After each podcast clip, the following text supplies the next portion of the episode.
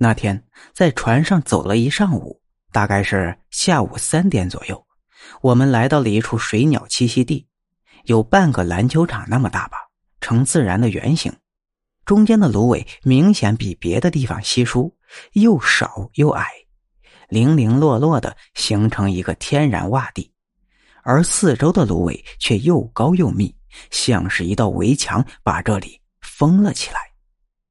边上的芦苇丛中住有大大小小十几个鸟巢，最多的是那种呱呱鸟，学名叫大尾鹰，是一种灰黄色的小鸟，非常可爱。此外还有苍鹭和老獾之类。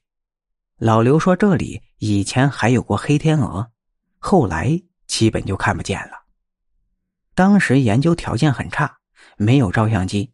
我就拿出素描本，开始绘画鸟巢的分布和聚集情况。老刘当时有点累了，喝了两口老白干，就歪在船上打起了盹儿，只留下我一个人静静的写生。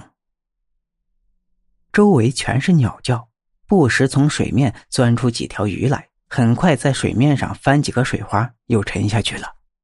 我是研究鸟类的，对鱼并不熟悉，也不去管它们。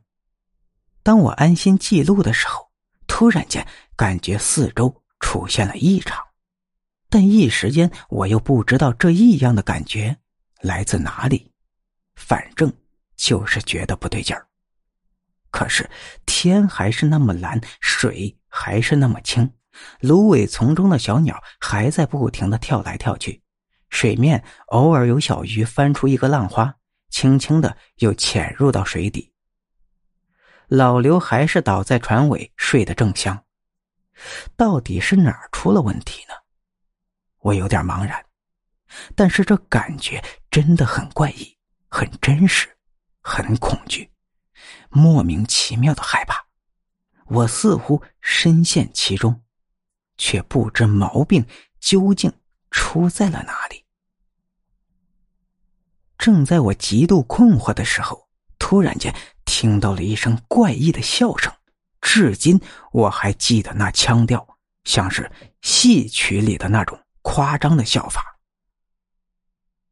声音拖得又怪又长，而且极其尖利，当时把我吓了一大跳，素描本都掉水里去了。但就在刹那间，我就明白问题出在了哪里，那就是。过分的安静，在这怪异的笑声出现之前，周围的世界一片寂静，死一般的寂静。